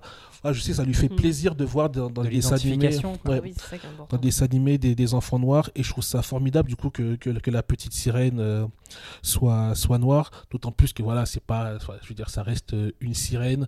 Donc, c'est vrai que la polémique, pour moi, Ça est- n'existe voilà, pas. Alors, euh, Bon, là, si on commence à lancer sur les sujets polémiques par rapport à l'existence des sirènes. la, la polémique, pour moi, était très stérile parce que autant. elle était raciste. euh, Point. Oui, voilà, surtout.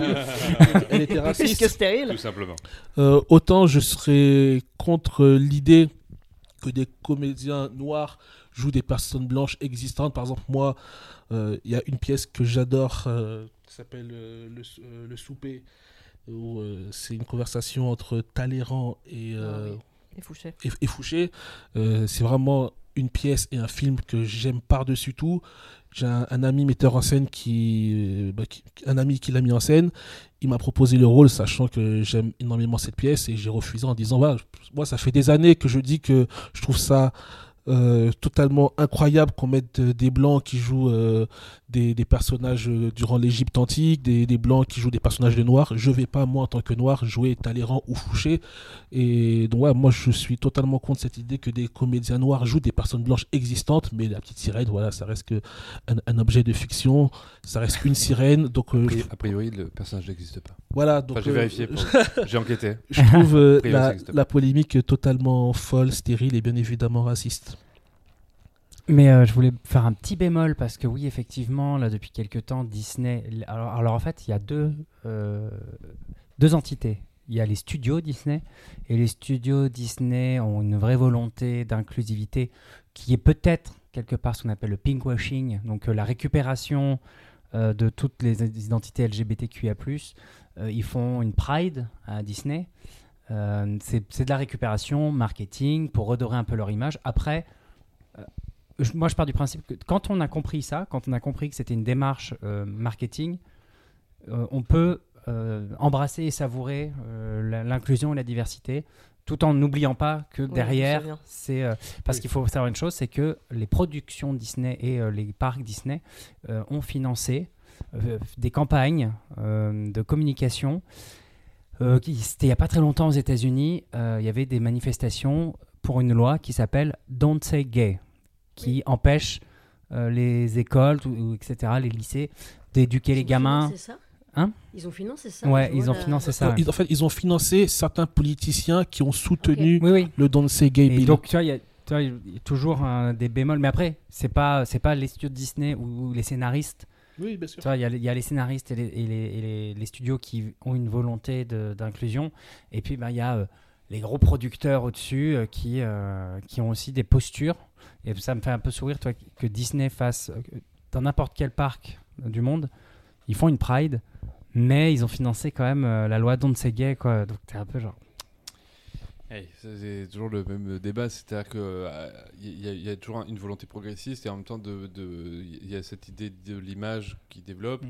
et, et cette adaptation à la société, c'est-à-dire qu'à un moment, il- pour moi, on est dans un monde capitaliste. Et, euh, je dis pas non plus de vérité que tout- personne ne- ne- n'a sa mâchoire qui se décroche quand je dis ça, mais c'est vrai, on est dans un monde capitaliste et euh, évidemment toutes les entreprises qui jouent ce jeu du capitalisme, Disney en premier, euh, vont dire euh, bah, qu'est-ce qui va marcher en ce moment. Il y a un vrai business à faire avec ça, et du coup on va faire. euh, voilà, ils l'ont fait avec les Marvel que je connais un peu plus que les Disney, mais c'est exactement la même chose. Ils ont fait Shang-Chi et les Anneaux de, feu, je crois, comme ça, pour avoir toute la communauté asiatique. Ils sont, ils ont fait derrière une série Miss Marvel, je crois, pour la communauté maghrébine, si je dis pas de bêtises. Ils ont fait, celle-là je l'ai pas vu, donc j'ai un doute. Mais ils ont fait un truc comme ça et, vraiment, de plus en plus, ils ciblent parce que c'est un autre modèle de société là-bas. C'est-à-dire, c'est un modèle communautaire qui est un peu moins vrai chez nous. où Il y a un modèle un peu plus. euh, je sais pas comment on le dit d'ailleurs. le- Je sais plus comment on le dit. Mais si, dites-le en commentaire. Le Joker. C'est notre Joker Oui, pour on tout. n'est pas, on est plus sur une idée d'intégration de. Voilà, on est plus sur intégration et moins euh, sur, euh, On est, de on est moins sur le fait de renvoyer les gens à leur communauté, en tout cas, Oui, dans voilà. le modèle français. On est sur un modèle un peu différent. Et effectivement, euh, il y a cette chose-là. Et, et- et tu sens quand même que c'est avant tout un truc de business. Mais en même temps, ça, ça a un vrai impact. Ça a le mérite d'être en fait quand même. Bah, c'est Ça a ça. le mérite d'être. Si ça aide des gamins se Quand je vois des cool, qui quoi. regardent et disent Ah, regarde, elle a les mêmes oui. cheveux que moi. Moi, ça m'avait ému cette Oui, vidéo. c'est très émouvant. Et, et d'ailleurs, ben, sur Disney, toujours, il y a certains films. Donc, je sais qu'il y a Peter Pan, je- je- il y en a deux autres dont j'oublie. Mais euh, actuellement, il y a un, un bandeau au début de ces films qui dit que, que ce film contient des scènes qui étaient. euh, je, je crois que la nouvelle formulation, c'était des propos qui étaient fautifs à l'époque et qui sont et qui le sont qui, qui sont toujours fautifs aujourd'hui. Ah. Euh, par exemple, euh, la scène où il y a ces fameux trois corbeaux. euh, Ah, la fameuse.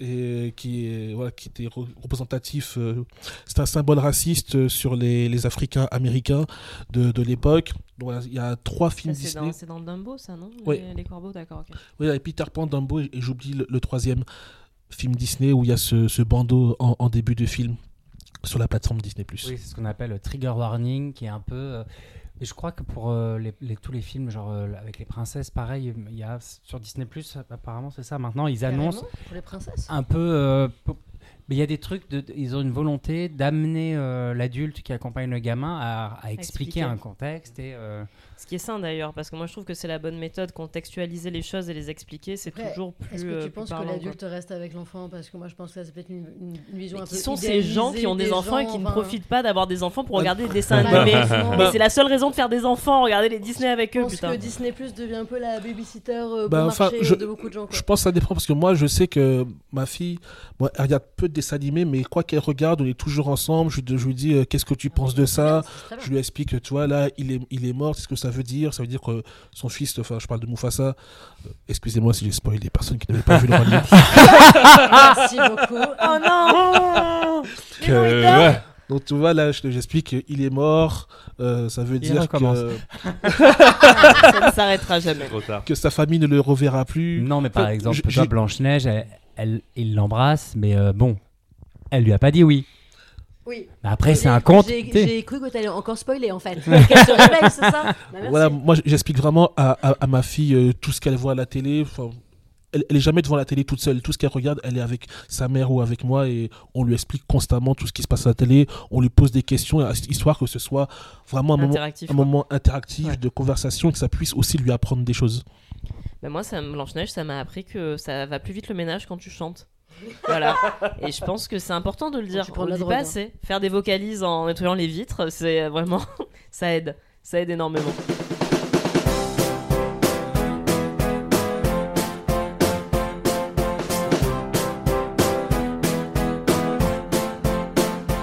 Euh, oui, alors moi, mon rapport à Disney, ce que disait Mathieu tout à l'heure sur le fait euh, que le premier Disney souvent qu'on ait vu reste celui qu'on aime le mieux. Moi, c'est vrai que le premier, le premier que j'ai vu, c'était Robin des Bois.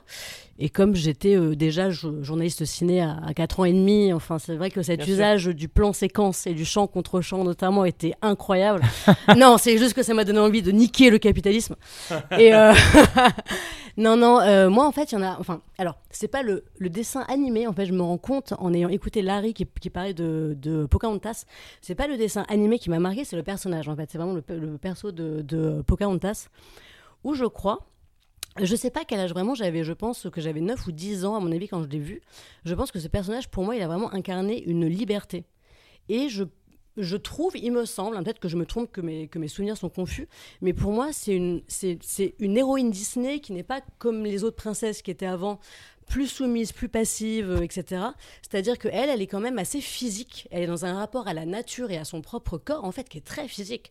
Et moi, je crois qu'à cette époque, euh, chaque été, je l'ai passé euh, enfin, dans une, une ferme délabrée qui appartenait à la famille de mes grands-parents, où j'ai appris que marcher sur des blés ou des maïs coupés, ça faisait vachement mal. Enfin, vraiment, c'était, je, je me roulais comme Pocahontas dans les herbes et tout, je grimpais aux arbres. Et euh, j'avais vraiment ce lien hyper fort parce qu'en plus, on avait, on avait que ça. Alors attention. Et maintenant, c'est l'instant émotion. Ok, dénuement. ok Cosette. L'instant dénuement. Marine, pieds nus sur le maïs, dans la ferme délabrée de ses grands-parents. Non, alors, on avait que ça parce que, parce que vraiment, en fait, c'était une espèce de grande bâtisse complètement. Pas attention, pas abandonnée non plus. Il y avait de l'eau courante, l'électricité. Mais en fait, il n'y Zola. avait, il n'y avait aucune télé. Zola. Il n'y avait... Ce qui était dur, c'est d'aller travailler à la mine tous les matins. Parce qu'à la limite, franchement, le moment où on était à la ferme, c'était sympa. Mais alors, la mine, de 7h à 18h, Non, non, c'était non, chiant, mais- quoi. Parce qu'on crachait ami- noir pendant une semaine, euh, c'était pas agréable. Non, mais c'est vrai Notre que ami Jean vraiment, Valjean. en vrai, il n'y avait aucun ami. En fait, il n'y avait aucun enfant de, de mon âge ou de, ce- ou, ou de celui de mon frère. Il n'y avait pas la télé. Il y avait en fait, voilà, aucune distraction vraiment à part être dans la nature. Et c'était vraiment extrêmement bien. Et Pocahontas. Je me dis, est-ce que finalement, c'était pas un peu les bases de l'écoféminisme hein Ouais, ouais, ouais, moi je suis là un petit peu comme ça pour, pour Elle dénoncer. place, Elle place. Voilà, moi, Allez, moi je place. Non, parce qu'en plus, je me dis, encore une fois, là, c'est vraiment le souvenir que j'en ai, mais c'est quand même la seule princesse qui ne veut pas suivre son prince, finalement, qui à la fin dit, en fait, tu sais quoi, moi je vais rester parce que je préfère rester avec mon peuple, avec la nature, qui est mon ami principal, parce que tout Pocahontas tourne autour de son lien avec la nature. Bon, c'est vrai que le fait d'avoir des animaux qui parlent est plutôt pas mal aussi, ça aide. Et euh, finalement, elle dit ciao à John Smith. Et moi, je me rappelle que quand j'ai vu ce film au cinéma, parce que donc j'ai vu au cinéma, je me rappelle que j'étais pas triste du tout quand elle dit au revoir à John Smith, en mode elle fait bah ciao mon gars, mais moi je vais rester ici. Moi j'étais pas triste, je trouvais ça chambé. Alors que, inversement, dans La Belle et la Bête, quand la bête se transforme en prince, c'est-à-dire qu'il n'est plus une bête, mais qu'il devient un espèce euh, d'éphèbe avec un torse glabre et des longs cheveux, j'étais dégoûtée et je pleurais dans la salle de cinéma. Ça, c'est mon père qui me l'a raconté. Ce qui explique peut-être qu'après je sois sortie plutôt avec des hommes très laids, voire monstrueux, parce que, parce que je préfère- Non, je rigole C'est le moment Un où gros on big up les à tous les avec ex. les ex. Alors, Non, non, non, non, je Un rigole, grand big up à tous les ex. Je rigole. Pas non, non, tous, mais, mais, tous, mais pas c'est, c'est vrai que ça, pour le coup, je me rappelle que c'était à la fin de La Belle et la Bête, vraiment un truc où apparemment j'avais fondu en larmes, etc. Enfin, c'était vraiment dur pour moi. À la fin de Pocahontas, C'est drôle, moi c'était était pareil, la quelque bête, chose, j'étais trop voilà, triste. qui était très positif. Et euh, tout à- enfin, c'est vrai, comme tu le disais tout à l'heure, bien sûr, c'est pas du tout la vraie histoire. La vraie Pocahontas, c'était bien plus badass que celle de Disney. Elle avait apparemment des euh, skills en diplomatie incroyables. Le terme Pocahontas, en langage. Ah Algonquin Algon... Algonquin. Merci Algonquin. Algonquin J'étais sûre que j'allais pas réussir. Euh, signifiait petit impudique. Avec le que à la fin aussi. Petite impudique. Non, non, ouais, petite, Il y petite avait impudique. onomatopées à la fin des Petite indiens. Peu de gens le savent. Mais bon, évidemment, ça n'avait rien euh, de euh, coquin du tout. C'était juste par rapport au fait qu'elle soit assez badass et qu'elle euh, s'affirme par rapport aux au, colons. Et il paraîtrait que John, John Smith, en effet, il ne s'est absolument rien passé entre eux, mais ils se sont côtoyés. Et en fait, justement, quand elle a commencé, euh, comment dire, à parlementer avec les, les colons, etc., euh, elle était euh, adolescente à l'époque. Et John Smith aurait raconté qu'ils avaient eu une liaison pour en fait mettre en avant le fait que les colons aient un charme tellement irrésistible que les euh, Que les enfants de 12 finalement, ans voulaient avoir des relations Voilà. sexuelles et en même avec eux. temps, j'ai envie de dire, est-ce que de la part d'un mec cis hétéro blanc raconter qu'on s'est tapé des filles alors qu'en fait elles ont jamais voulu, est-ce que c'est surprenant? Pas du tout. Basic. Voilà, genre j'ai envie de dire, c'est pas surprenant. Non, pour finir euh, cette intervention totalement décousue sur Pocahontas, totalement décousue, j'en ai totalement Et sur conscience. ton enfance à la ferme. Mais voilà. Non, et voilà. Et c'est c'est vrai que je, je pensais aussi que peut-être, pourquoi est-ce que j'aimais cette, euh, cette héroïne? C'est que le fait qu'elle choisisse de ne pas suivre le prince, mais de rester un peu avec sa famille, c'est un peu comme une symbolique de choisir l'enfance plutôt que d'aller voilà, vers les relations amoureuses, vers les relations d'adultes. Et moi, c'est vrai que quand j'étais préado, j'étais pas du tout intéressée justement par le fait d'avoir un amoureux. Et j'arrive au point intéressant.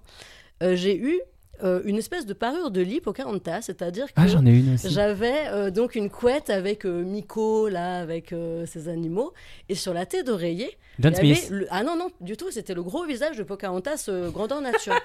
et en fait, à mes 12-13 ans, tous les soirs, je faisais quoi avant de dormir? Je lui Pocahontas. roulais une énorme pelle, en fait. je roulais une énorme pelle à Pocahontas avant de dormir. Mais moi, je m'interrogeais pas du tout là-dessus, hein, je trouvais ça tout à fait normal. Donc voilà, hein, c'était... En fait, ça ne, m'interrogeait pas du tout sur ma sexualité ou sur mes attirances.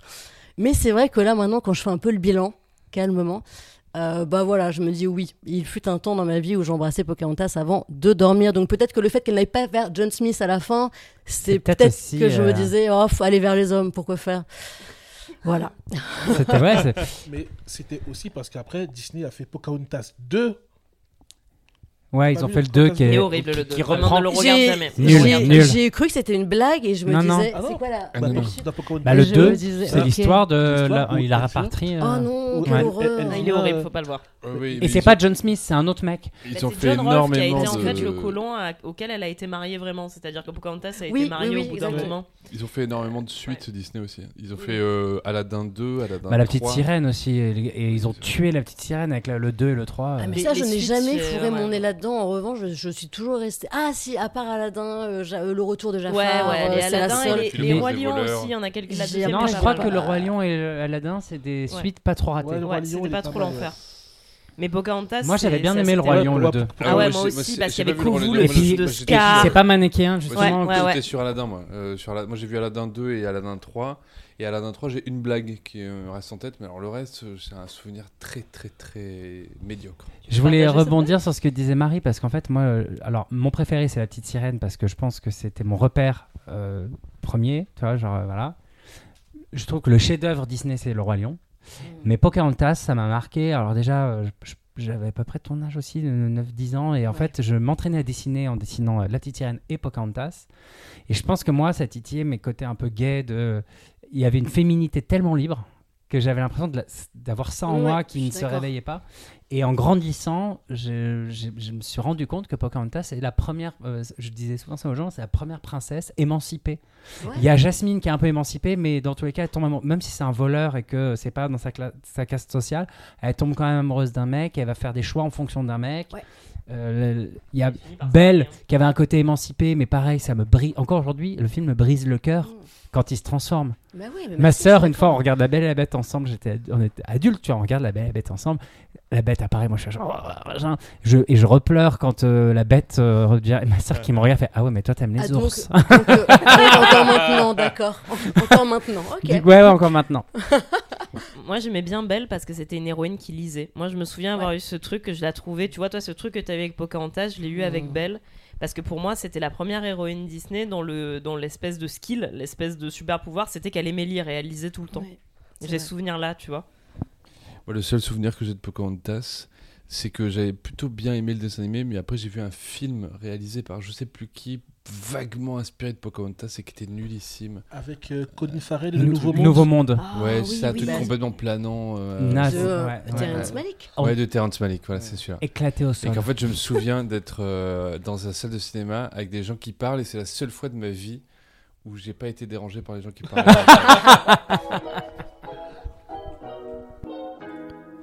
C'était Bande Parlante, un podcast de témoignages sur des sujets actuels. Aujourd'hui, il y avait Laura Léoni, Tom et Lola Wesh, Larry Benzaken, Marine Bohin et Mathieu Pinchina. On a parlé des films Disney et j'espère que ça vous a donné envie de les voir ou de les revoir. Vous pouvez nous suivre sur les différents réseaux sociaux, les liens sont dans la description. On essaie de mettre toutes les références en description, n'hésitez pas à nous demander en commentaire s'il en manque. Abonnez-vous à ce podcast, mettez-nous des étoiles, envoyez-nous des messages, proposez-nous des sujets, n'hésitez pas, l'interaction c'est la vie. On se retrouve la semaine prochaine pour un nouvel épisode de Bande Parlante.